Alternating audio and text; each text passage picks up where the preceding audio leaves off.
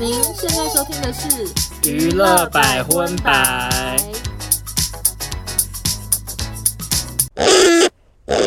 本节目由棉豆腐赞助播出。棉豆腐二点零进化论五周年默默进化，持续更新。嗨，大家好，我是邵忠，收纳欢迎收听第七十三集的娱乐百分百。嗨，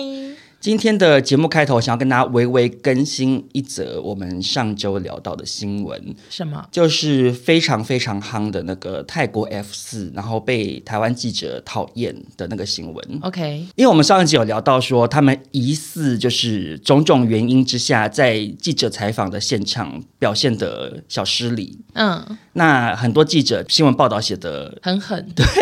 算是有点报仇的感没觉。错。那可是有他们的粉丝呢私讯我说，他们在见面会现场非常非常的亲切啦。我想说，还是要帮大家平衡报道一 下。我觉得不止你，呃，你那边收到，我这边也有收到。哦，真的吗然？后我这边还有人说，就是还是很难过，我们有报道这样子，很难过就是他觉得希望这件事情永远不要被讨论。就他他称呼他们为儿子，啊？他说为什么？一直听节目，没想到有一天还是听到了儿子的报道，然后就觉得说这个新闻让他们亲爱的那些儿子们，就是一直遭到人身攻击。这哦样，我就说我我们没有讲，我们没有人 身攻击，我只在乎他饼干哪一家 的。呃，饼干的部分也是想跟大家微微更新，因为听说是君悦饭店的饼干嘛，嗯然后现在听说已经完全销售一空，订不到了。看起来真的很好吃、欸，对，因为我看完之后也觉得好想吃哦。嗯嗯，可是我这边收到的泰国 F 四粉丝的反馈是说，觉得我们报道的还算中立 啦。我们没有就是只讲一边谩的骂或什么。的，哦对啊对外加我们又觉得他很帅， ，OK，所以还是帮泰国 F 四稍微平反，就是他们对粉丝是非常亲切的哦。萨瓦迪卡， OK，那接下来就进入国际新闻了。首先第一条国际新闻，我只能说落泪，我真的落泪呀、我我在我在电影院哭到泣不成声。你跟谁去看？我跟土豆，他有哭吗？呃，我先说土豆平常是几乎不哭的人，就我不管跟他看什无么泪无嗯血无泪，他都不太哭。然后我们刚在一起的时候，我有跟他分享过说，哎、我很喜欢看那个东京瓦斯的广 告。我有时候情绪一来，就压力大，想很说想要看哭的对，因为我广告平常不太哭，我没办法自主落泪，我就会去看东京瓦斯的广告。我每次看都也是哭哭哭，因为那种亲情很感人，日本人很会搞那嗯没套嘛。错，然后我就播了好几支给他看，我一边看我是一边哭，然后他就一直笑，想说他你很想说我在疯？哭什么 对， 结果金鱼老爸到最后快 ending 那一段不是非常的澎湃，然后又很对， 就是很很感情绪 人好满好满，整个这样堆到超高。对我这样哭哭哭，然后灯一亮，我这样转头看到土豆脸这边整个是湿 的，你知道吗？土豆也在就哭、是哦，也是落泪这样。我想说哦，我为了要好好哭这一部电影，然后我完全没有约任何人，我就是一个人去看电影，然后选那个最边角的位置。我看到你发现的动态，就是你在信义区看，对我想说啊，怎么不约我？我想说我们好好哭一场吧。可是我就想要自己哭啊，我不想要转头还就呃，就那种尴尬，你知道，想说哎，可以灯亮了好快那种。但是我也是哭到就是口罩完全湿掉、欸，嗯，怎么有这么可怜的剧情？我觉得不止剧情可怜，而且因为布兰登·费雪，我真的是演技帮太他好鼓了，掌啊！真的，他他离开影坛这么久，就是我们之前有聊过，他因为一些性骚扰啊，还有什么身体也是出问题的原受因伤什么的淡出，嗯然后大家已经快要忘记这个人了。结果他现在回来，带来一个这么好的作品，然后演的真的是，我真的被他由衷的说服哎、你就相信他就是他，对吗？对，因为他他好像化妆，然后每天化三四个小时去变成那个角色。嗯我想说他怎么这么懂胖子的心情？ 就什么意思？是他好会好会、啊你是说他明明是。化妆，怎么还这对，么可懂是啊、可是他整个一切的行为都好像那个我之前看一些纪录片的那些人，哦，你是说什么 TLC 会有那种哦嗯，什么肥胖症的，还有什么重磅人生，我忘记了，嗯嗯怎么那么失礼的名字？ 但是 anyway，我就觉得他应该是做很多功课，因为他看起来非常的熟悉呀、对。也没办法讨论太多剧情，因为我们其实是很想推荐大家去看，希望能再创那个小番茄高峰。可是我真的好想讨论剧情。我跟欧娜每次如果分开看电影、看喜剧会 check 对方觉得最好笑是哪 OK，然后看 OK 悲剧就会 check 说哪边哭最惨。嗯嗯嗯，那我们要不要来 check 一下？可是这样会不会小？小那小那请大家先快转两分钟后好了，会讲这么久吗？可能三十秒，好，三十秒，你说 check 最大哭点吗？好就是难欸你呢、印象最深刻，因为我从头其实哭到不行，可是我好多地方都哭，可是有一个地方我印象最深刻，就是 这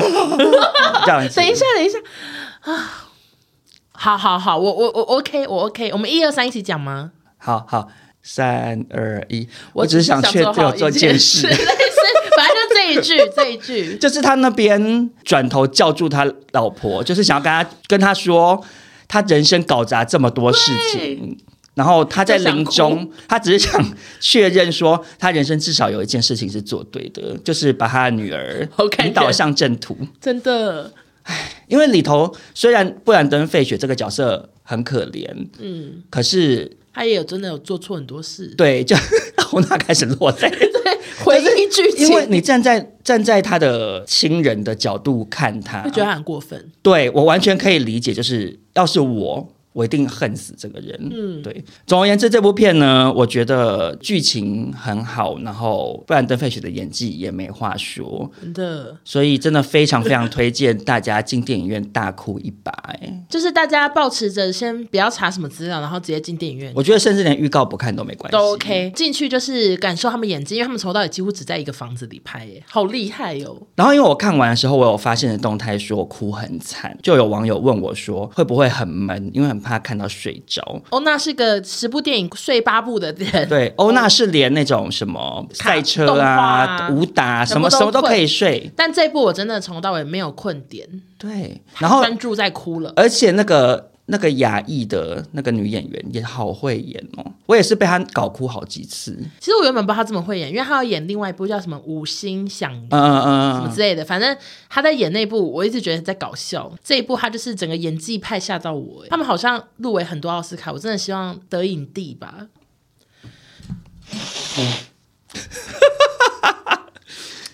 哎，因为我看完之后就没有再想剧情，现在回忆涌现。好，我们马嗯，上又进又很想哭，对不对？对我懂。就刚我看完那个《神人之家》，一走出电影院，一想到那哥哥的小番茄，我就是啊 好马上又哽好像咽疯子。对，好，我们马上聊下一部不会哭的新闻。没错，接下来这则国际新闻呢，也是我们的老班底了。我想他应该是这个嘖黑人老大跟谁？ 范玮琪呀、跟范玮琪哦。对啊，可是范玮琪没有主持他，模范棒棒糖啊，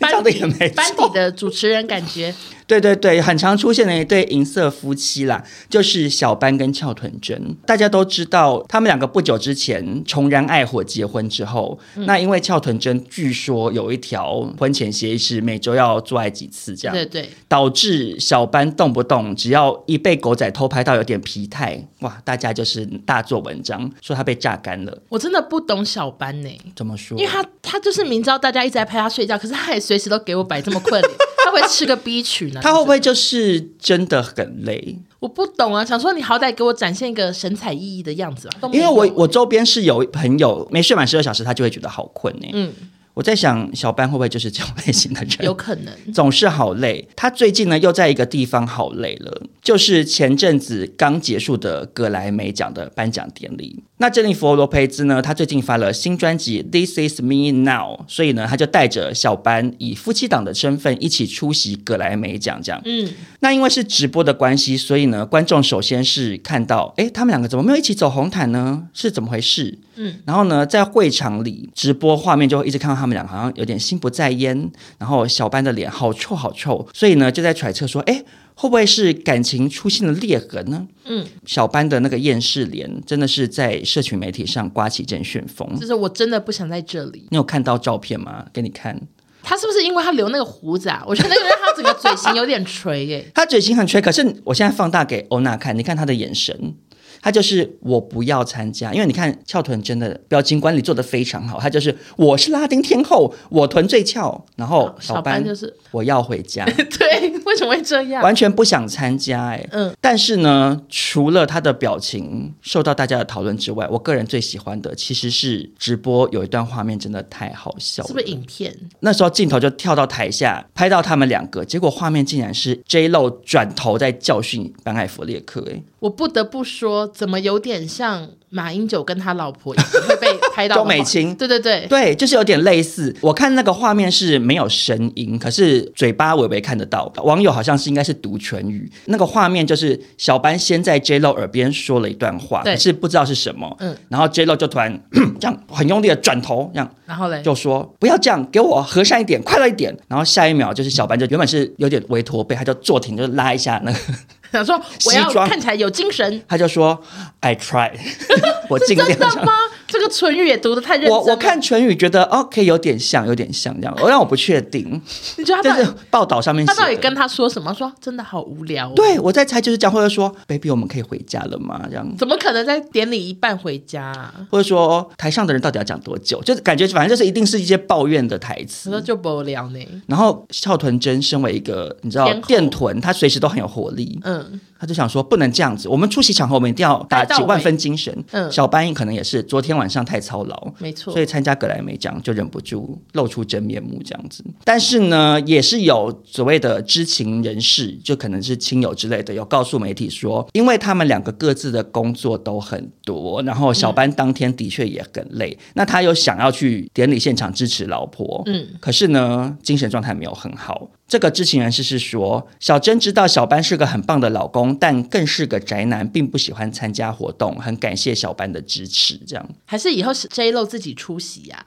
可是你不觉得就是？首先，他们这对夫妻档这么受瞩目，他如果一直自己出席，一定会被媒体或网友大做说婚文章。变，对，然后第二是，可能有时候就是会想要另一半陪你去参加一些地方啊，可是我就从来没有请另一半陪我去参加任何活动，所有婚礼我都自己去。因为他在美国啊。可是你不会想说，哎，如果男朋友在，就是也不错。对啦，尤其是你如果参加一些场合是大家都惜办，啊，尴尬，对呀、因为我我过这样的生活很多年啦，就是长期以来都跨单年身嗯吗，对，就到哪里大家都是一定是带男朋友带老公欸。有时候全部带的时候，我都会想说好贱。对啊，我都想说，哎呀，又是一个人，我座位旁边永远放包包，放个人形立牌还什么的，自己做。可能有时候小珍也会有一些场合想说，别的女明星都带老公啊，她就自己想说我不带，啊我就落单这样子。嗯，所以是可以理解啦。那就祝福他们那个百年好合。好的，好，下一个新闻呢，也是跟格莱美奖有关系。而且也是常客欸诶、嗯，就是我们的先预先代言人 Cardi B。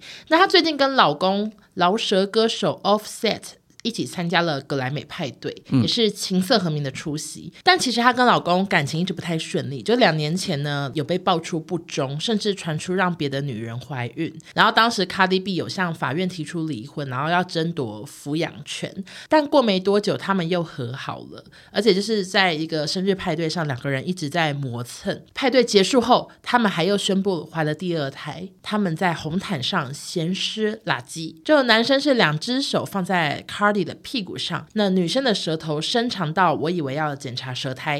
就真的好长好长，好像蛇。到底多长、啊？就整个伸出来到底，然后他先舔了男生的嘴唇，就这样由下往上舔，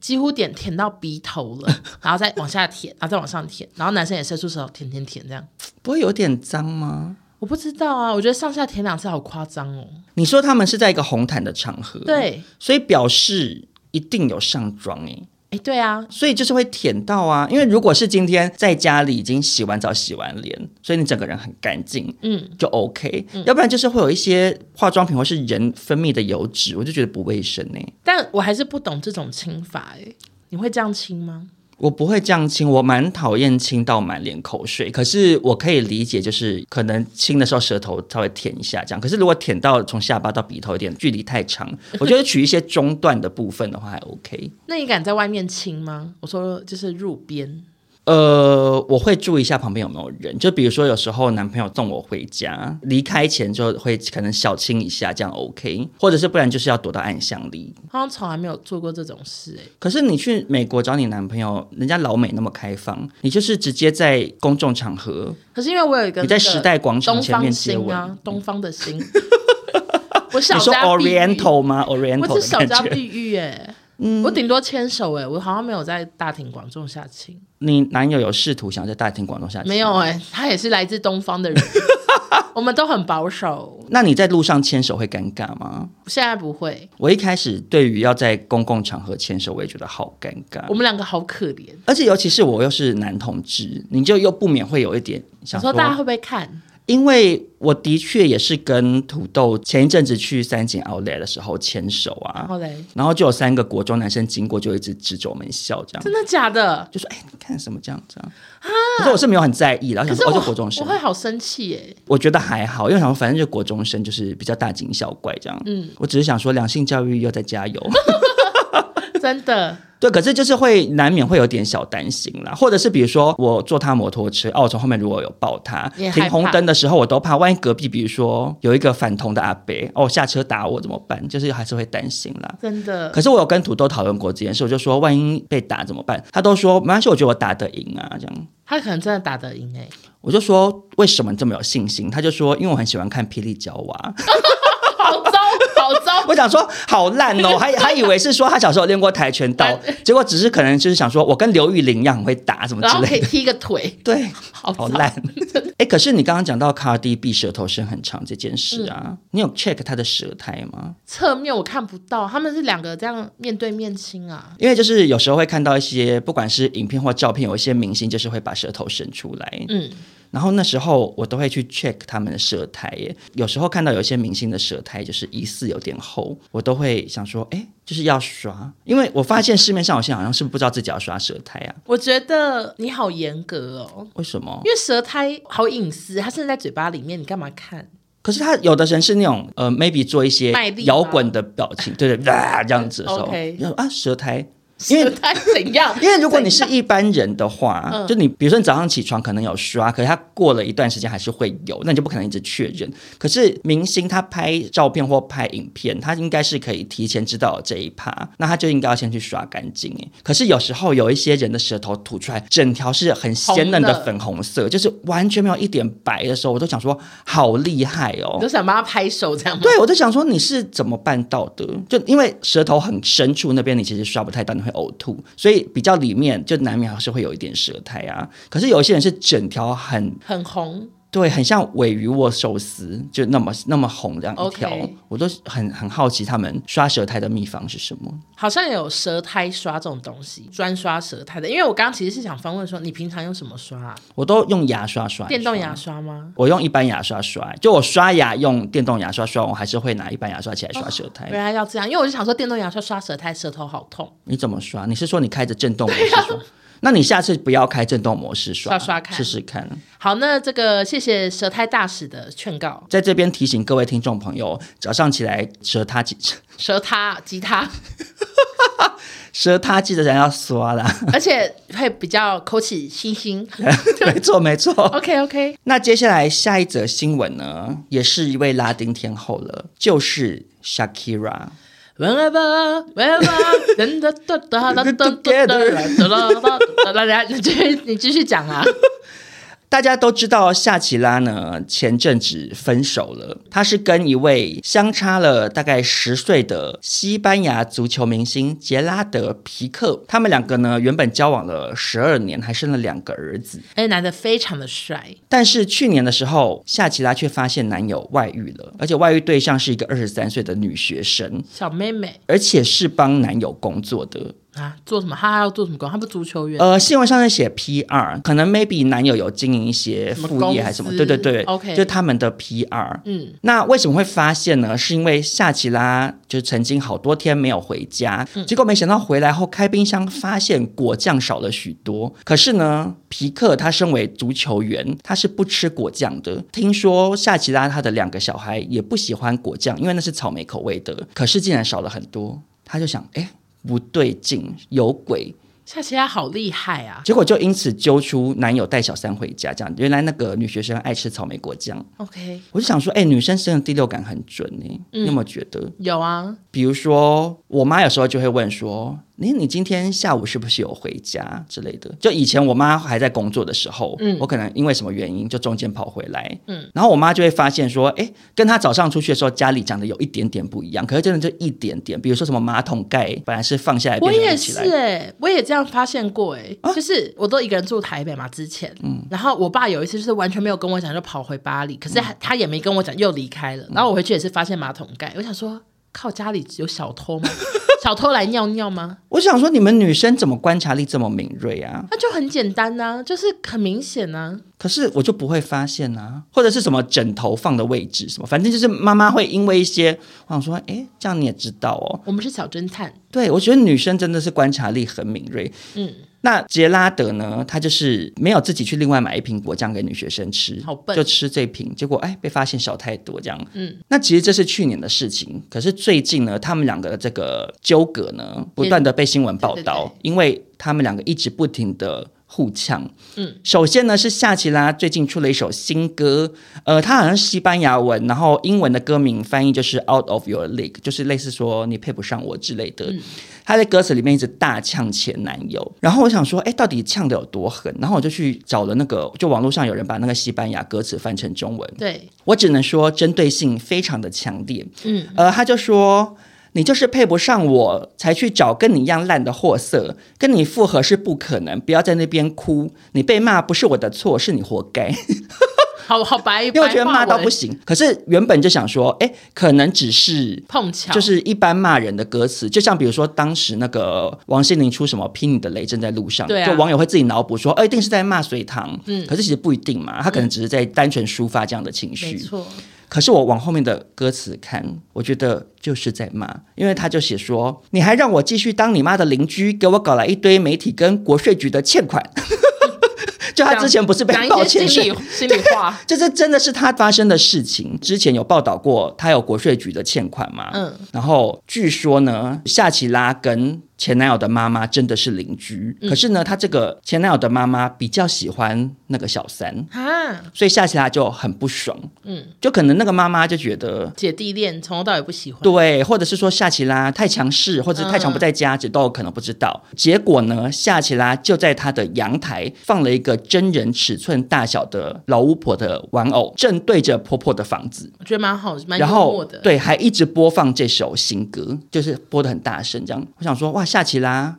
报复心非常强烈。而且很幽默哎、而且根据新闻媒体报道说，夏奇拉目前已经安排建筑师要在两家中间筑起高墙，就是不要看到对方这样子。他们真的买在隔壁好衰哦，毕竟在一起十二年呐、当年没想太多。对啊，可能比如说男友说哦，我要照顾妈妈，希望住近一点，就都有可能这样。结果没想到就是撕破脸之后，嗯只能现在很盖穷。墙，然后另外呢，他的歌词也写到说，你用法拉利换 Twingo，用劳力士换卡西欧，暗指说我是高档货，结果你你去换一个就是便宜货对便宜货这样。法拉利大家都知道就是高级的跑车嘛，然后 Twingo 是法国的一个汽车品牌叫雷诺，然后他旗下出的一个平价小车。他这首歌放送之后，首先杰拉德呢他就很生气的马上去跟卡西欧签约，我觉得很好笑 哎、然后他在在那个记者会，就是举起手，就是卡西欧的手表这样举起来说，卡西欧能够戴一辈子，这样 就讲到已经说，疯了我不要劳力士，我就是要卡西欧，我还跟卡西欧签约。嗯结果听说卡西欧股价马上下跌，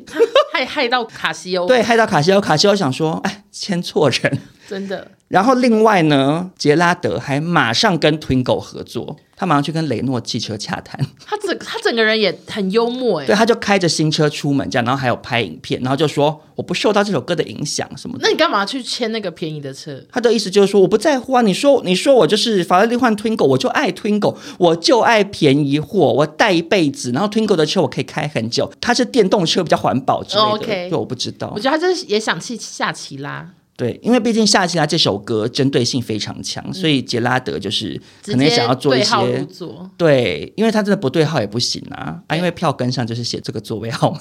他真的只能坐下去。然后听说现在欧美国家的网友们普遍都是非常的期待，就接下来会有什么更新的荒谬的发事情发发展展呢、我想说，原来八卦婆不分国界，没错，对，因为台湾网友常常也是有一些新闻，大家到头来只是想说，还会有什么更夸张的事情发生？对。你看，其像实也那不时在候，乎那时候那个力宏吗？就是还有什么大 S 跟汪小菲什么床垫事件一出来，大家都会想说，哇，接下来会怎么出招？什么，大家都会期待这种我事们就只是情。看热闹。对对对，那下一条新闻呢，也是我们的老班底了，就是威尔史密斯。他去年因为上台打了主持人一巴掌之后，算是重创了演艺事业。嗯，那前阵子呢，他受邀出席格莱美颁奖典礼中致敬嘻哈五十周年的表演桥段，就是他可能原本要在上台表演，嗯，结果最后呢，他就是临时婉拒，他说就是他很忙，要拍《绝地战警四》。嗯嗯嗯，所以很多人就觉得他只是在回避赏巴掌事件，他不敢来现场，就是因为怕他被打。 可是会被谁打？我想说，到底谁会打他？而且他其实这不是他第一次出现了，不是吗？就是他他打巴掌事件之后啦，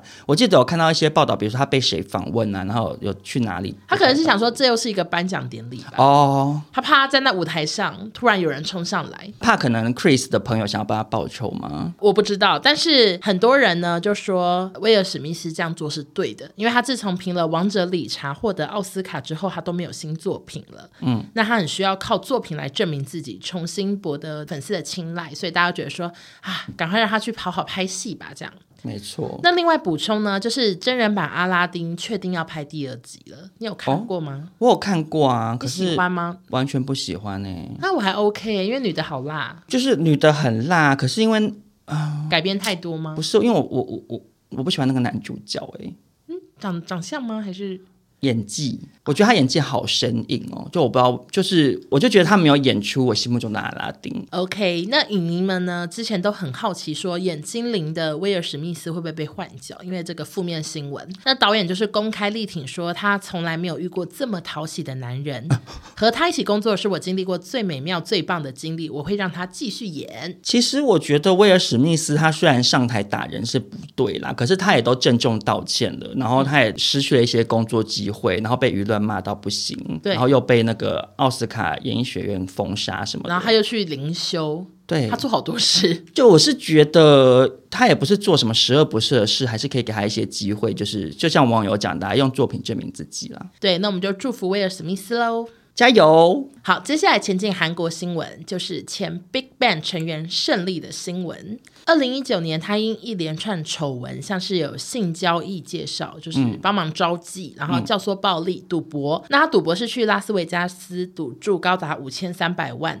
违反了外汇交易法，台台币对，台币哦五千好三。多、哦。对啊，我也我也不知道他到底怎么带过去的，欸刷卡吗？刷五千不知三，道哎、大富翁在国外大采购的时候，他们是怎么？应该是刷卡吧应？该是刷卡吧？他们可能那个信用卡的额度额度无上黑限黑卡之类的对，嗯然后总之他那时候就是有九项罪名，然后被判入狱三年，然后罚金是两千八百万，就是被没收这样。那胜利不满之后又有上诉，然后结果法庭好像就因为他感觉有悔改，所以他最后改判一年六个月。时间过得很快，原本是明天要出狱，结果好像前几天已经出狱了。嗯，结果对此呢，网友就非常的愤怒，觉得他是公众人物，做了最坏的示范，犯了这么多重罪，怎么只有一年半？其实真的好短哦。是蛮短的。可是，嗯，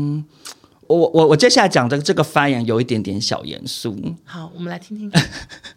不喜欢听少中严肃发言的人可以自己快转。 OK，我只是想要讲说，我是不了解韩国的法律，嗯啊，可是因为台湾，你不觉得有很多新闻都会这样吗？发生了一件什么事，可能大家群情激愤，最后被判出来要关的那个刑期不符合大家的期待，大家就会一直骂说恐龙法官、恐龙法官什么的。嗯可是我每次看，我都想说啊，可是法官一定是照法律判的、啊，就是一定是法律有一针本对。有一本书吧，对啊，就是他针对这个罪名，他就是判多久。嗯，那如果今天大家对于这个罪判这个刑觉得不满意，那应该是去请立法委员修法。哦，就应该逻辑上是这样，因为法官他又不能因为说哦，今天这个人做的罪很可恶，大家很生气，我就判到超过法律上写说本来说哦最高三年，他就不敢，我把你给你判十三年，又不能这样子。对，那我不知道韩国法律是怎么回事，嗯可是感觉韩国法官应该也是照韩国的法律条文判的啊，这样综合算，他可能就是这样。就可能他们法律就是就是只能判到这样子，就是每次都在那边骂法官，我都有觉得法官有点衰。好，分享完毕。 OK，那大家现在就是很关心说他之后的发展，嗯，因为他其实原本有八百万粉丝的 IG，然后 IG 竟然有因为违反社群原则禁止存在性罪犯的账号，把他账号删除、欸我都不知道有这个原则。真的假的？我觉得好像喜妈妈哦。诶因为中国很多明星也会因为犯了一些罪，然后他就们被的封微博账就会被整个不哎、见，对耶。有点像。但是呢，大家又说胜利真的很有生意头脑啊，怎么说？毕竟他就是赚大钱，才有五千多万才可以去那个啊。然后外加他那时候又有投资夜店，又有什么什么的，他其实就是可能在牢房里已经想好他出来要干嘛了。而且因为胜利本来在 Big Bang 里头相对来讲就是比较没没有那么走红的角色吧，那对谁吧？谁最走红？就 Top 跟那个哦、权志龙啊，啊对他们两个应该是还有太阳三个都蛮红，然后另外两个就大生是走搞笑路线，还蛮红的。我记得那时候好像有一些网友来分享，他们上综艺节目，他就会负责扮女装搞笑什么、哦，OK 所以他也是有一个自己的特色。啊，胜利就是相对来讲，就是副业风。就是类似詹子晴的感觉啦，就到处投资。嗯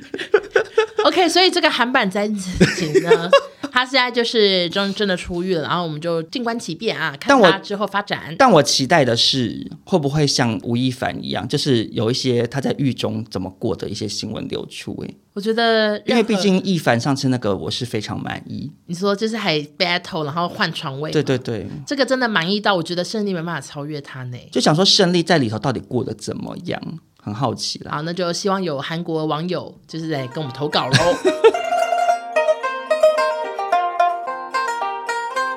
好，我们今天要推荐的品牌呢，说实在，我已经被网友追杀了好久。 Me too，就大家一直狂问说，欧娜棉豆腐到底什么时候有优惠？我一直被问，达姑也来问，她说我也想换床嗯垫，你们他也什么时候问我，合作他有必要对对对两个都问吗？然后我我昨天晚上直播也被问，就说少中可不可以讲一下那个棉豆腐的事情？这样对，好像我们在藏什么秘密一样。对，没有啊，就只是合作的档期，就是谈今 right 天呢、 now 嘛。 对，今天呢、所以我就是因为大家一直追问，我才知道大家都对棉豆腐很有兴趣。而且因为我之前有发过一次嗯 Q&A，在跟大家聊就是床架跟床垫的事情。哦，对对对，那时候就真的有非常多的人留言推荐棉豆腐，嗯可见棉豆腐在台湾人的心目中是一个很值得推荐的床垫品牌。嗯就 CP 值非常的高，那这一次呢，少中跟欧娜收到了棉豆腐的全系列商没品，错。从床垫到枕头到床包，全部都有。我一收到这个床垫的心得，就是我已经很久没有睡到这么扎实、安稳的床了。因为我之前的床都是偏比较软的，这次的我们用的芝麻豆腐呢是偏比较扎实的触感。你说的没有错，因为我本来用的床垫，就我已经选我那个同款床垫的 firm 的那个软硬度了，可是还是好软。嗯，它的软的程度是，我如果坐在床上，屁股那边就是会陷下去。嗯，然后我如果坐在床边，也会直接就是整个滑下去对，会有一点往下滑。对然后因为我妈也是用同一款，我妈就会觉得好像有一点腰酸，因为老人家不嗯太适合软的，所以呢，我那时候收到芝麻豆腐一躺，真的有一种啊真扎实的感觉。就它支撑力非常的好，因为它是独立筒跟泡棉床结合的。然后关于芝麻豆腐这个两千颗的独立桶的事情，哈。还有一个很大的好处，这个点欧娜最近比较难体会，怎样？因为它的独立桶非常多，所以你跟别人一起睡的时候，你在翻身比较不会影响到对方、欸。哦，对懂。因为你男朋友现在远在美国嘛， 9000可能没办法一公起里睡。对对9000对。 那因为我男朋友后来跟我一起睡，嗯然后之前的那个床垫，因为你很软，所以人一陷的翻比较下去，你一翻身就是你会被彼此影响到这样子。嗯嗯，可是因为芝麻豆腐真的很扎实，我跟土豆酱汁睡相不太好好的人，水就相对来讲也会让我比较不会受到影响啊。我很浅眠嘛，嗯，所以在这边推荐给浅眠的人。如果在收听的你啊，老公很爱翻来翻去，睡相不佳，去买这个，我觉得会减少你睡眠的困扰。那为什么棉豆腐这么好睡呢？还有一点就是因为它有持续的进化，现在的已经是二点零版本，跟五年前已经不一样了。它的独立筒呢，从五环半增加到六环半，支撑力更强劲 Q 弹，泡棉密度提升二十二趴，让躺感更扎实安稳。面部升级至百分百天丝，就是不计成本的让你感到凉爽跟舒适，哎，那个天丝真的很舒服哎、就是不会睡一睡觉觉得好热好闷。直接在上面睡也会很舒服那棉豆腐还有很多优点，像是尺寸非常的多样化。哦。少中最有感，对，因为少中的床垫的尺寸啊，真的是很难沟 通。因为厂商就有问说你们要什么尺寸，然后少中的就说哦，可是我的是什么什么，就很复杂。嗯，幸好就是他们的尺寸多达十几种。我在这边小解释一下少中啰嗦的情况。 OK，因为呢，少中的房间非常的小，那一般台规的单人加大尺寸其实还是很小。然后我会跟男朋友一起睡，那我如果睡在那么窄，然后土豆其实真的非常大只，嗯，它很快，我就是会掉下去。好惨，那棉豆腐呢，他们很贴心的点就是，它有提供 IKEA 或者是无印良品的尺寸。嗯，IKEA 是欧洲规格，然后无印良品是日本规格嘛。嗯，他们的单人加大的宽度都比台规的单人加大宽很多。所以，如果你今天是像少仲一样，房间非常小，可是你又觉得一般台规的单人床实在是太窄，你睡起来不过瘾，或是你不能邀请另一半一起来睡觉的话，你就可以像我一样选择欧规或日规的单人加大。那除了尺寸很多样化之外，它还非常的方便，因为它有提供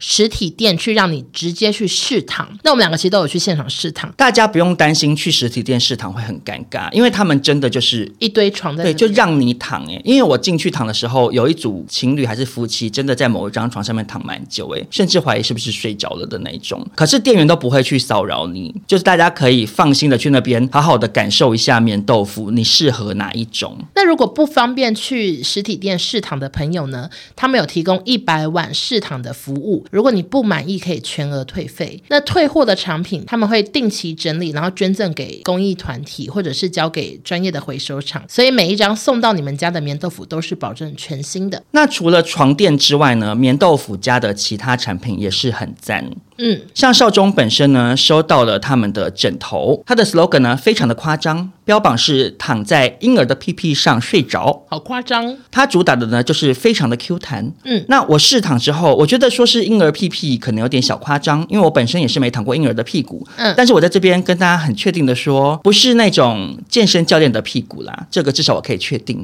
因为很多健身教练的屁股太硬了。 ，OK OK，那很 Q 弹呢，就表示你不用担心它会扁掉。其实大家去买一些比较便宜几百块的那种羽绒睡枕久了，真的会很扁呢、嗯，那种棉花枕或羽绒枕，你睡个几个月，它就是扁到以为是地垫。对，然后你就在那边拍拍拍，然后睡一下又躺下去。枕头太扁，就是对颈椎那边就没有支撑力，那你睡起来就很容易肩颈酸痛或者是落枕嘛。对，那这种乳胶枕呢不会扁掉，所以就省去了这个烦恼，就等于不用每隔半年就去买一颗新枕头。嗯，除此之外呢，它抗菌防螨，大家都知道。我住在细致有多潮潮湿，那潮湿的环境就容易产生尘螨。乳胶枕呢，它抗菌防螨，就让一些过敏的民众也是可以安心的躺在上面睡觉。然后它这个乳胶枕上面有很多的洞洞，所以也比一般的那种棉花枕来的透气许多。然后另外呢，他们的床包我也是大力推荐。我们这次收到的是匹马棉系列，它呢是全球产量仅一趴的超长纤棉，触感非常的滑顺，越洗越柔软，所以适合一年四季使用。大家如果买完床垫不知道要搭什么好看的床包，就可以选他们的这个系列哦。然后另外呢，我也帮我朋友推荐一下，因为我朋友他是买棉豆皮，嗯，棉豆皮是一个比较薄的床垫，然后是属于轻量版的棉豆腐，可以直接折叠。我觉得很适合租屋族、欸，或者是小朋友，就是如果你是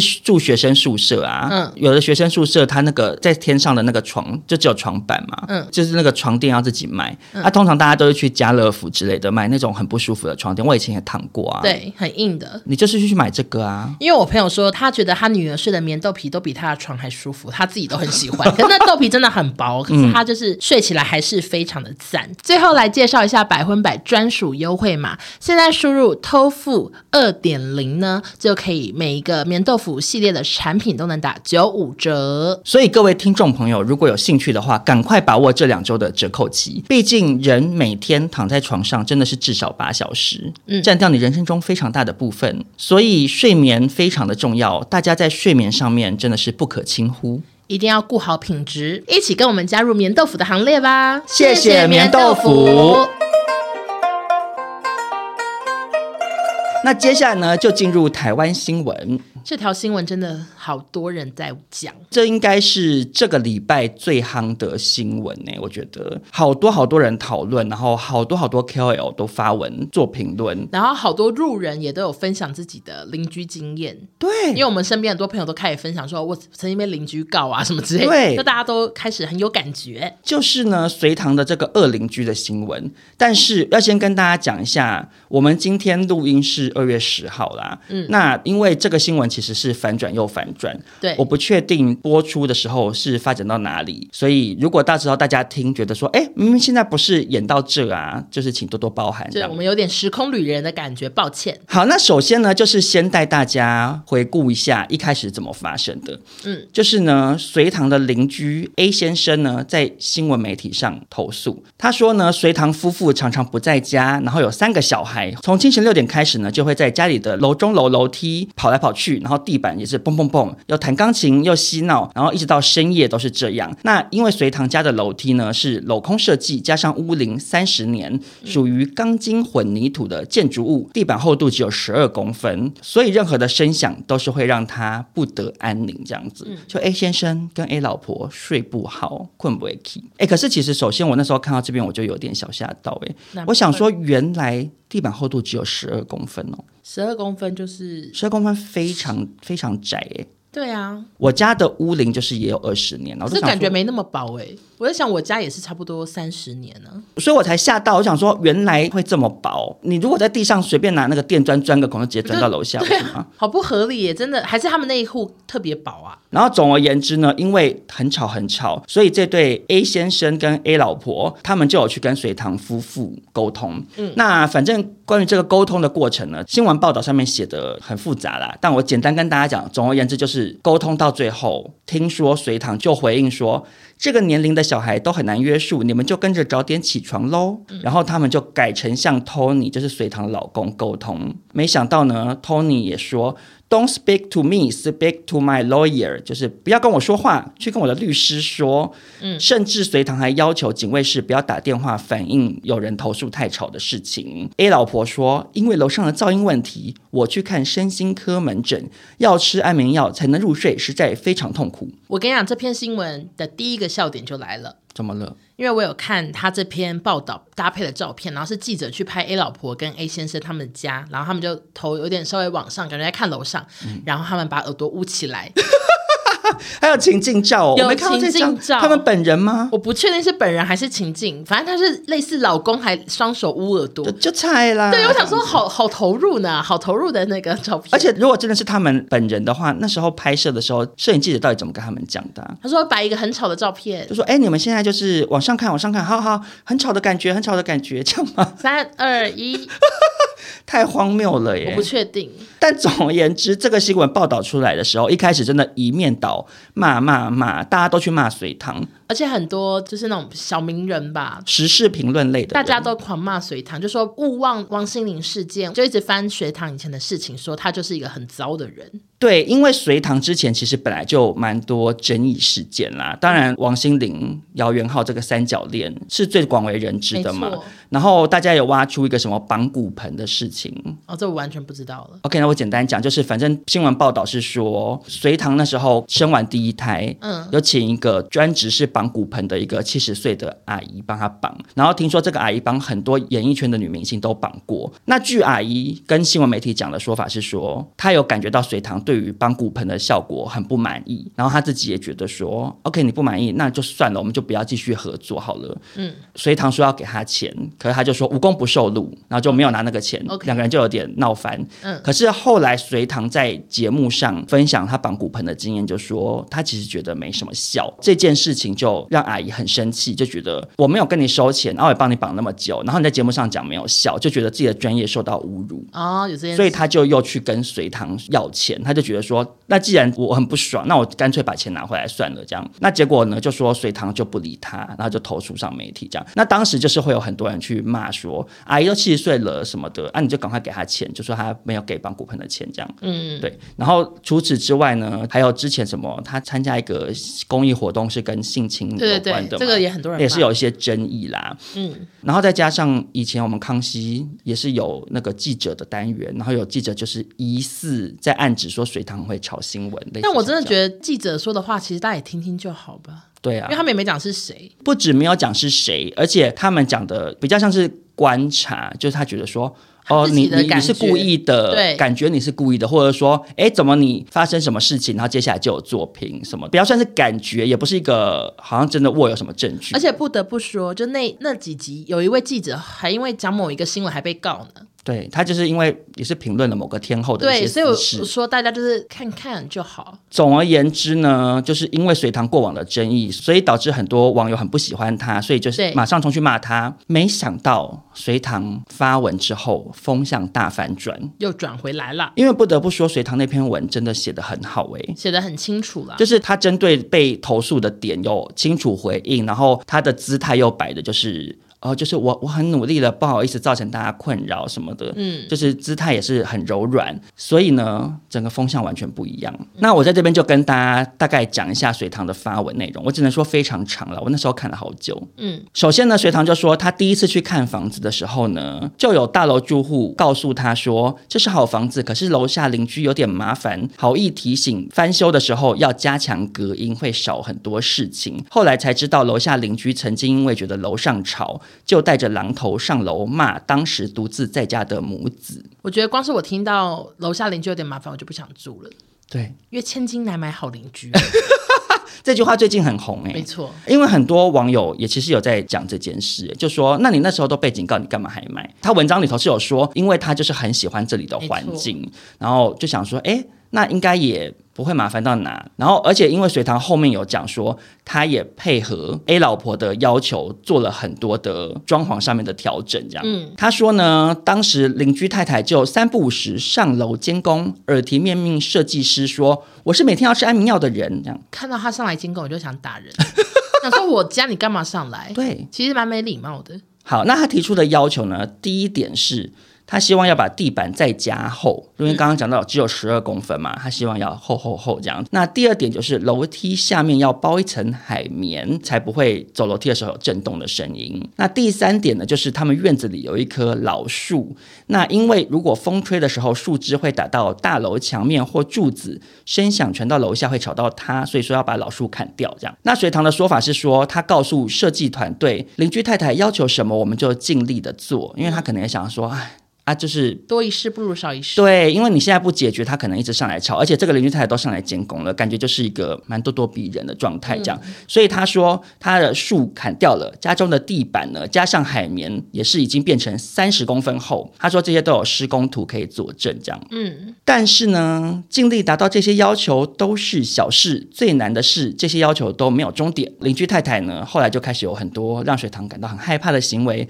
她说她会在正常生活时间来按门铃叫小孩安静，如果开门没有一次是好好讲话，都是歇斯底里的抱怨。她说这边都有监视器的录影佐证，这样子。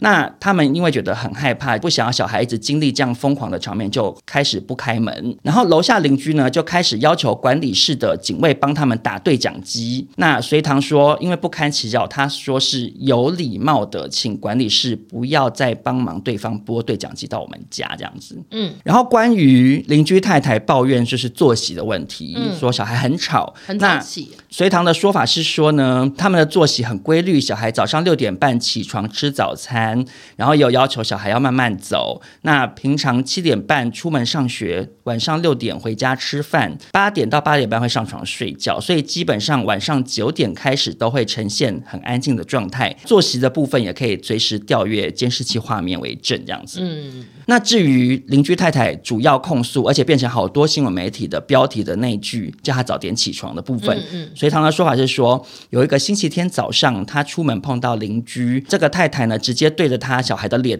大吼叫说。星期天不要早起，因为她习惯晚起。隋唐真的忍无可忍，就跑过去说：“请停止骚扰我的小孩，也不要再凶我的小孩。小孩假日醒过来的时间我无法控制，你只要看到他们就一直大声责备要求，这样对吗？或是你早点起床呢？这样。”然后隋唐就说：“他觉得是被断章取义。”嗯，其实，当然目前也不知道到底孰是孰非，但以隋唐的说法，就是你的小孩被一个人咆哮，以妈妈就是那种要保护小孩，护子啊一定是会冲过去就说你干嘛这样吼我小孩？而且他就是小孩啊，对啊，就你你而且他小孩都很小呢，看照片就是真的是小朋友诶、对啊，你说这个邻居好凶，那反正后来他们是有请调解委员啦、啊那调解委员的建议呢是说，楼下邻居可以在天花板加强隔音，可是邻居太太却不愿意。你要别人加强地板，你自己那么追求的话，你应该也要自己加强，对，因为隋唐已经加厚了 double 啦，对啊，啊，你还是觉得吵的话，那真的没办法、啊。嗯，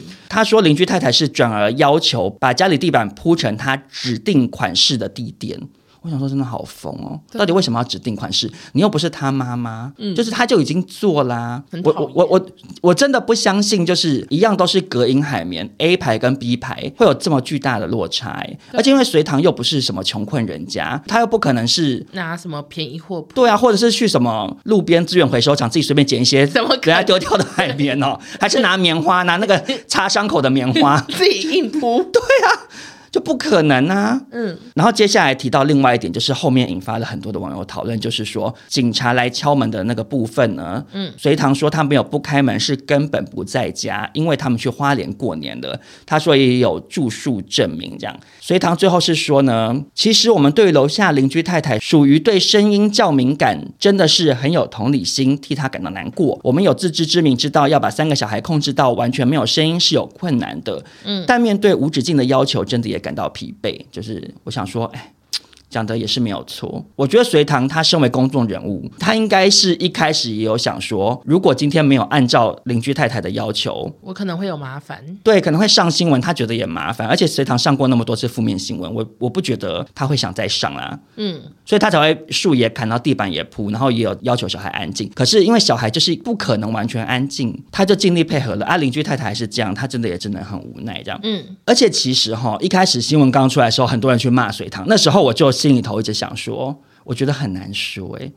因为我看那个邻居太太一开始投到媒体的那个访问内容，我都想说，看起来你也是挺颇难颇搞为的机车的 OK，对啊，因为我们之前都有经验啊，像欧娜刚刚讲说，我们有同事，他就是被楼下邻居说他走路声音很吵啊，嗯，那个同事就说哦，我又没办法用飞的，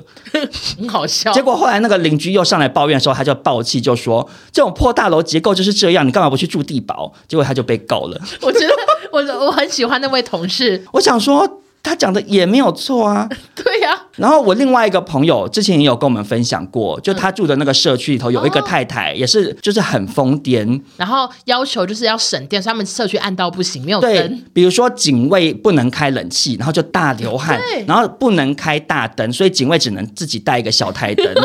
然后有人在那个社区，大家都可以去租借的那个会议室嗯，读书，他就走进去把人家灯关就掉有。个小朋友在读的时候要关灯，说要省电，对，然后他们那一层有一个邻居，那个老公是夜班，嗯，所以他就是可能晚上十一二点回家洗澡然后邻居太太就会很生气，去按电铃，就是说他洗澡声音吵到他，就禁止他洗澡这样。然后那个老公啊还真的嗯就配合了、哦，就想说好好好，他就不洗，他就等早上再洗。我想说好可可怜呢、就是我、对啊我下班回来我累死了啊！每个人上班时间不一样，作息不一样。说实在的，住在大楼就是会这样，因为没办法，你嗯要么一去定住透天呢、你多多少少就是会互相影响到。嗯那你自己今天选择要住这种大楼式的，你就是要有一点包容嘛。对，就是如果不是到真的很夸张，比如说什么大开 party 啊，或在楼上跳绳啊之类的，有时候你就只能忍耐一下啊。像我家附近有一个社区，每到周末都办嘉年华，很吵很吵很吵，是那种叭，然后这种砰砰砰，然后大唱歌这样跳上吧那种的。嗯我也是很气啊，可是我也不能冲去说禁止人家办这个嘉年要华，么就是白天呢、我也只能自己发发现人动态抱怨说，哦，又开始办嘉年华了，好吵这样。嗯嗯，所以那时候我看到那个新闻，我就想说，网友或者是有些 KOL 可能有点下太快了对下结论下太快。结果呢，隋唐的发文一出来，风向就转了。嗯可是没想到邻居太太又发了七点声明，所以现在就是有点、哦哎我没看到诶罗生门。请更新啊。反正他这个声明就是针对隋唐发的那篇文做出了一些回击啦，我就挑几点比较多人讨论的讲一下就好了。 OK 首先呢，邻居就说隋唐讲听过前屋主说他们家拿榔头冲上去呛虾的事情。嗯，隋唐搬进本社区前，前屋主早就已经搬离了。请问隋唐如何接触到前屋主获得这些资讯呢？他们还提出了跟前屋主对话的讯息佐证。他说：“哈，他们从来都是理性沟通。隋唐未经查证发言，等于抹黑本人。”然后他就贴出了他跟前屋主的对话。结果呢，他这个对话贴出来，其实我觉得反而有点坐实，他真的很机车这他怎件事样。欸就是很多网友就在说，那个对话里头啊，都是每一则真的每一则都是前屋主承认说不好意思，我们几月几号会装潢，然后或者是说呃我们要搬家具，什么会吵到您，抱歉抱歉，请多包涵，就是都是这种类型的。嗯然后这种就算了哦，连就是什么。呃，不好意思，几月几号我们会有朋友来家中聚餐，都要然后说跟会有对几个小孩都要报备，嗯然后或者说几月几号会有朋友来送月饼礼盒，这有什么不好好意思讲什么的的？对，然后邻居太太都会说，好收到，呃，没关系，那天我们刚好也不在，不会吵到我，哈哈，什么的，就是好烦、哦，做一些这样的回应，，就是大家就觉得说，哇，你贴出来反而证实了，就是你一定是有多之前很机机车，所以导致这个人这么怕你，嗯就是连什么朋友来送月饼，有小孩会在家中都要跟你一一报备。然后网友就说，你以为你是谁呀、为什么人家什么事都要跟你报备嗯这样子？然后另外一部分呢，很多人引起讨论的就是关于隋唐说去花莲的部分这样子。嗯那邻居是说，隋唐声称一月十八前往花莲旅游，家中无人。但是根据一月十八日当天的新闻显示，隋唐与导演叶天伦及其他艺人在参加新片首映会，请隋唐公布旅游住宿的地点、发票或单据，以交公信。这样，那关于这个花莲的部分，真的也很多网友在说，因为他们就去挖那个新闻资料，或者是甚至有影片，嗯然后根据记者去采访这个记者会的承办的活动公司，各方面当然包含媒体自己也有到现场嘛，就都证实说一月十八号隋唐真的是有参加这个活动。对，那就不知道说这个活动是不是结束后他去花莲呢，或者是可能有其他的原因，或者我不确定。那这部分隋唐是没有解释。嗯对，那这件事情呢，发展至此，大家都知道，通常最后只是会出现。亲友来爆料，或是网友来爆料这样子没错。首先呢，就是有一位网友自称是之前的住户了，嗯，他就说他是两个小孩的妈妈，就住在投诉邻居的楼上。当初也是被投诉邻居抱怨按电铃这样子。这个前住户说，我们家里十点熄灯，早上七点起床是合理正常的时间。他也帮隋唐抱屈说，隋唐是公众人物，一言一行容易被放大，意思是说这个邻居太太故意刁难就对了。接着指出，楼下邻居太太是属于高敏感族群，自己就是隋唐口中所说被榔头吓到的事主，小孩也被邻居太太咆哮威胁过。榔头事件我有照片为证，如果需要呈堂供证，我可以提供给隋小姐。这样，嗯，我想说，哇，如果是真的的话。那就是真的好恐怖欸诶、对啊。拿着榔头上来，小孩会吓疯诶。而且为什么要拿榔头？他是要敲掉他们家的地板哦，还是怎样？想不啊到。那这样不是更吵吗？对啊， 对啊，就变成破一个洞，然后他不是就讲悄悄话说，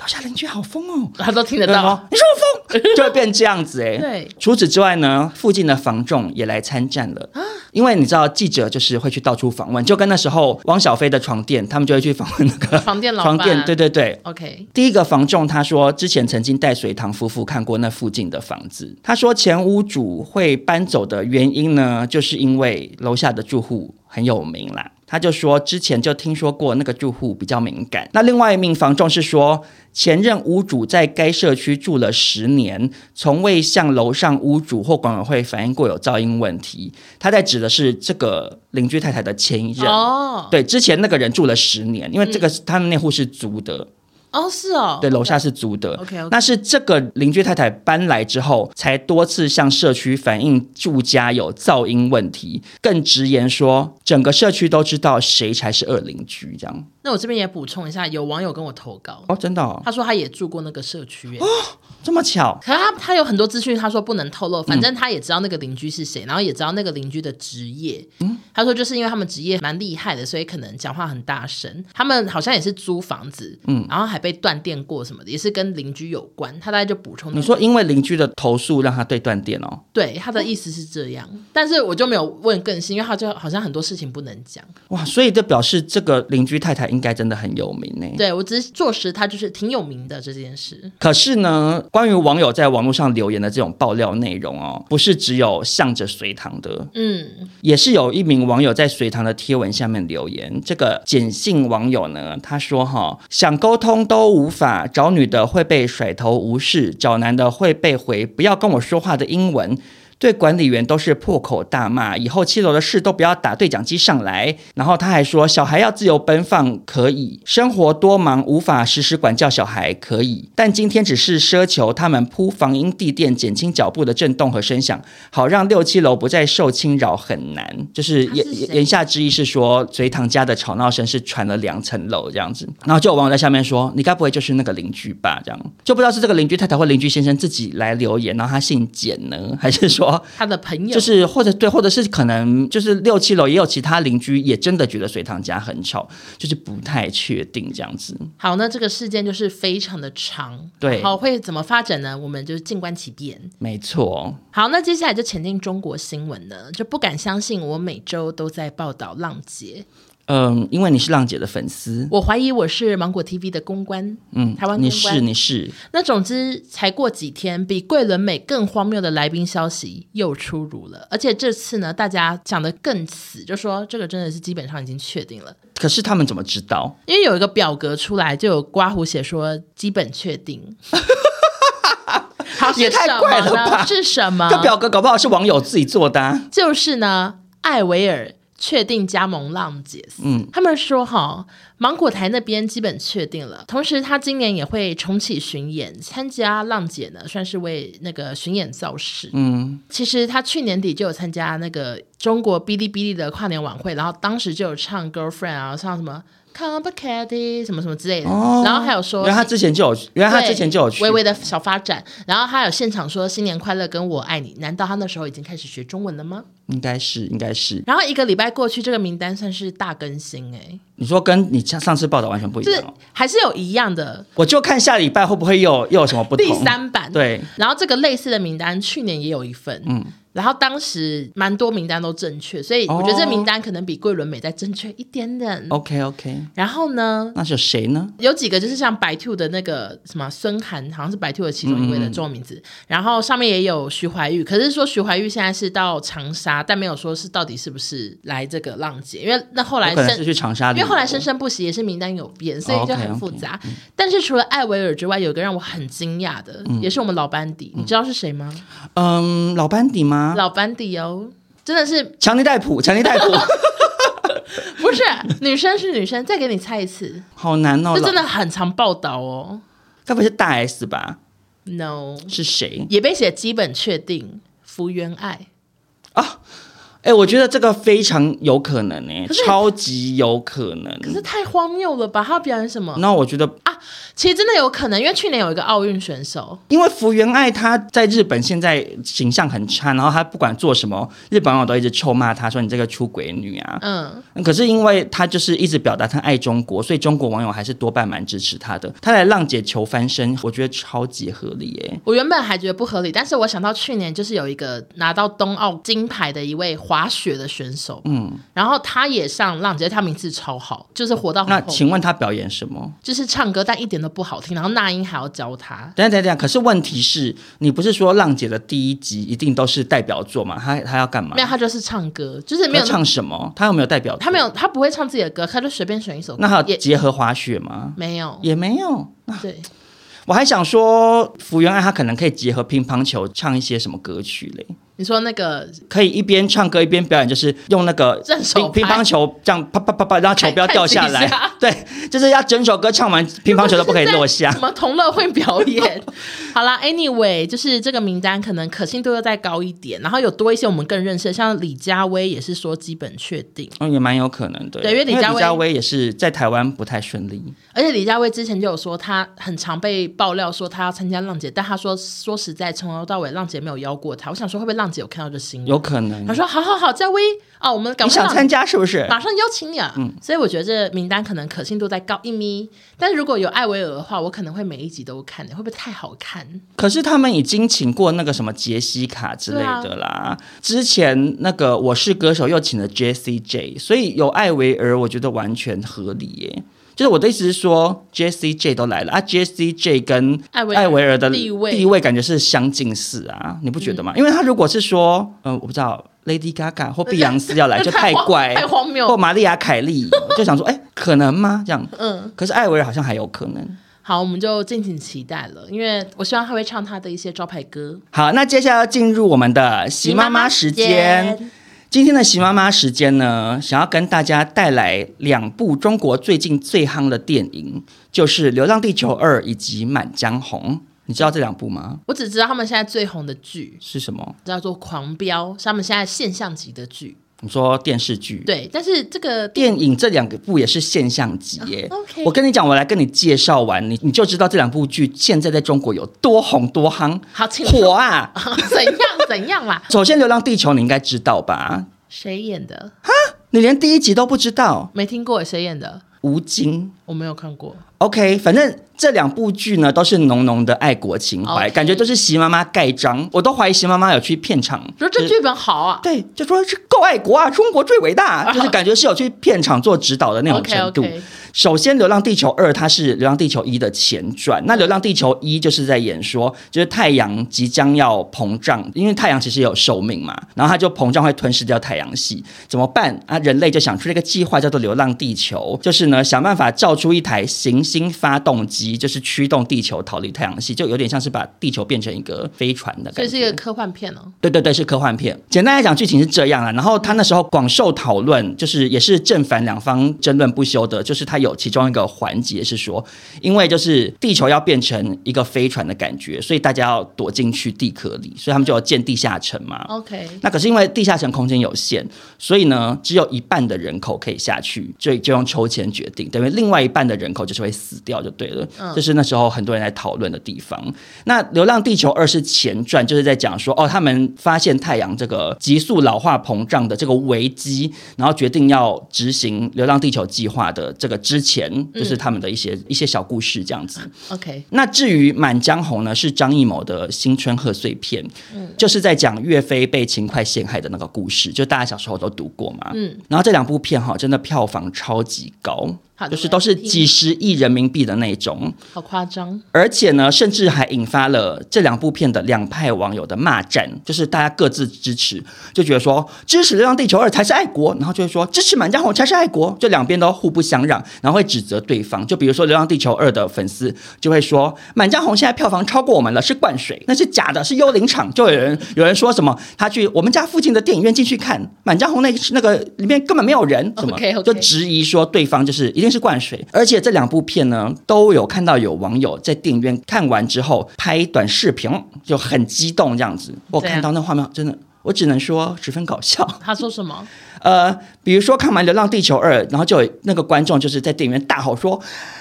中国电影最牛 逼，牛逼呀、什么？”然后就说好激就动是哦，一直在大叫这样子，然后就是会有那个后面其他观众就说：“好啊，什么，就是帮他喝彩这啊样，然后他就哦，他了不起啊，然后就这样感觉要哭了，这样好就夸太张，感动好了。夸张，他就是被这部片激励到，他他等一下就要去加入科学家的行列来救地太球的难感了觉吧，太难了。然后那个《满江红》的也是嗯，更搞笑，这个影片是那个人看完之后就在电影院大吼说。靖康耻，犹未雪，臣子恨，何时灭？就把那个岳飞那个《满江红》那首词我我甚至不知道怎么讲全部背出来，他他真的是全部，他就说什么“待从头，修时旧山河，朝天阙”，这样就是把整首背出来。我想说，你好厉害，你国文课很用心哎、我想不我现在叫你背，你也背不出来吧？我顶多想说哦，假假油贵 哦， 谁讲出油你说条？油钱 贵，油油钱钱贵，你看我只能讲这这个种小小知识，有些听众朋友不知道。就是油条的台语就是跟勤快有关系。嗯对，油钱贵就是油炸快，就勤快的快这样子 OK，OK 就是说，我知道这个我太恨勤快啦，陷害岳飞，然后就做油条，就油钱贵这样子。 OK，好，而且呢， 听说有很多游客入戏太深，在这个河南的周口淮阳区有一个岳钟舞祠，就是岳飞的寺庙这样子。然后他们的那个寺庙门口有秦桧跟秦桧老婆下跪的雕像，这样、就是说啊，你看你们两个陷害忠良，就就下跪下跪一百年吧，这样。结果听说呢，这个电影播出之后，现在就是大排长龙。就很多游客到秦桧的雕像前面赏他巴掌、踹他这样。很气，我想说，哎、你手不会痛哦，因为那个雕像很是痛哎、感觉是就是金属或者石头之类做的、啊。 OK 最夸张的是，根据新闻报道说，有位游客呢非常的激动，就到秦桧雕像前面的时候大叫：“还我河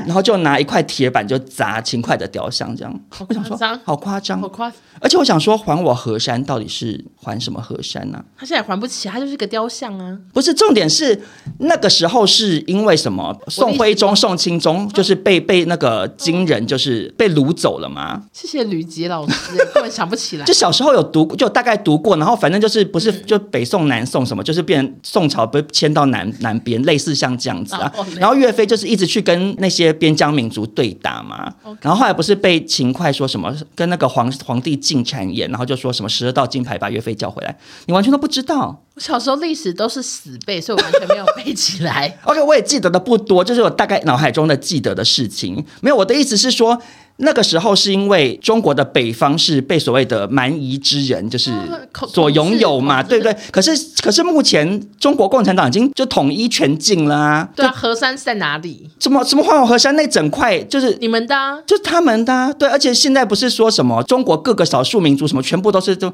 中华一家亲，我们都是一家人什么的。嗯我想说，你到底你要勤快还什么？你你已经拿回来啊啦，你要叫他补还你什么吗？我觉得他请问太一下入，戏了。是是还你什么？再往北就是俄国了啊。嗯，就想说还啥？总而言之呢，这两部片就是最近在中国引起了很多荒谬现象，这样子。嗯，那接下来呢，搞笑的说完了，我想要微微说一点小严肃的。好的好，那就是大家自己不想听可以跳到 ending 的部分。其实哈，这两部片虽然票房都非常的高，可是呢，引起中外讨论度比较高的是《流浪地球二》。嗯因为《流浪地球二》它是中国这么多年来做出的一部所谓很硬核的科幻片，就是它里头就有点像是那个克里斯多夫诺兰，他不是拍什么片那些什么那种物理的一些怎么，他都会请一些专家来帮他，嗯对对对，就佐证啊，帮他设想说怎么拍怎么讲才是对最的，合理的。然后呢，再加上听说它的特效做得非常的好，就说直逼好莱坞等级啦，这样。那所以其实这部片在中外都是很多的观众。可是其实《流浪地球二》呢，它在国外的评价并不好，像比如说《纽约时报》之类的都还有写那个影评，就是说这部片真的内容很空洞，就是一股脑在鼓吹爱国主义、英雄主义这样子，嗯，就是在想要凸显中国人多厉害，我们拯救世界就是我们最棒的那种感觉这样。可是其实呢，他这整部片除了刚刚讲说《流浪地球一》就是要抽签决定一半的人要去死，共产党很鼓吹这种概念嘛，就是说大家都是为国家而服务的那种感觉，嗯，就除了一有这样子的剧情之外，二也有一个类似的点，引起国外的人的讨论，就是说片中因为某一些原因呢，有一个官员就说中国航天飞行中队五十岁以上的出列，然后这些人就是要去送死，这样就要执行一个任务。嗯，它在呈现出来就是说，因为你年纪比较大了，就所以你的不中用对价值相对来讲就比较没有那么高，参与价值比较低。我们要留给让年轻人活下去，这样。国外网友就很讶异的评论说，人类社会的文明成果是保护老弱病残，而他们则正好相反。然后也有网友说，这种价值观他们还觉得很感动吗？这样，因为其实你看那个好莱坞的类似这种灾难片或什么的，其实基本上剧情一定都是说保护弱者，像《铁达尼号》也是啊，嗯，不是说什么就对小孩对对，就是那个什么拉那个小提琴还是什么那些人都说，哦，我们让给就是老弱妇孺，我们留在这边把我们的交响乐演奏完，什嗯么、就很感人嘛。就通常是凸显这种人道关怀，礼让老弱妇孺的情怀。可是中国的观念是说，老人就是哦，你利用价值比较低，再见这样。而且呢，其实有一些中国网友也点出了一个很搞笑的点，他就是说这部电影的时空背景呢，刚好是八零后、九零后长到五十岁以上的时候。因为它是二哦零四五年，嗯，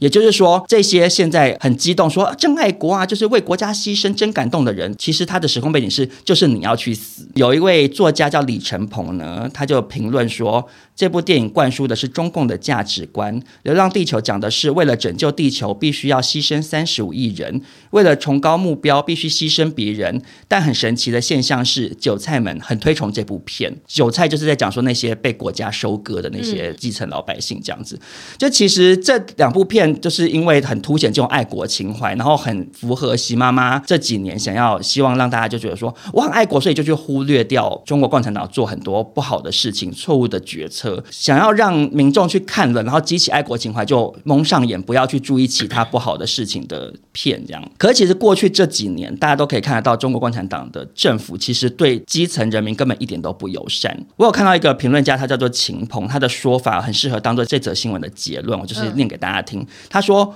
过去一年，中共政府不肯给你买一百美金的辉瑞疫苗，不肯给你准备发烧药、感冒药，不肯帮铁链女获得解放，不肯查找胡鑫宇的下落。胡鑫宇就是他们之前一个就高中生突然消失，找很久找不到 OK 然后怀疑被人口拐卖哦之类的。当面临天地大灾难的时候，你居然指望共产党忽然大发善心，要无私的拯救整个人类嘛？嗯就是虽然这两部片鼓吹爱国情怀，我觉得爱国也没有错，可是去期望中国共产党会如片中所呈现的，就是什么就大家拯救全人类，说哦，就是我们我们出来就是领导大家渡过难关，我觉得就是想太多，因为以共产党这几年来的行为模式，嗯，可能就是高官一起搭乘太空梭先逃走吧。好，那今天新闻就到这边。本集再次感谢棉豆腐赞助。那大家记得要使用折扣码，我们的折扣码不只是床垫，像是枕头那些都可以使用哦。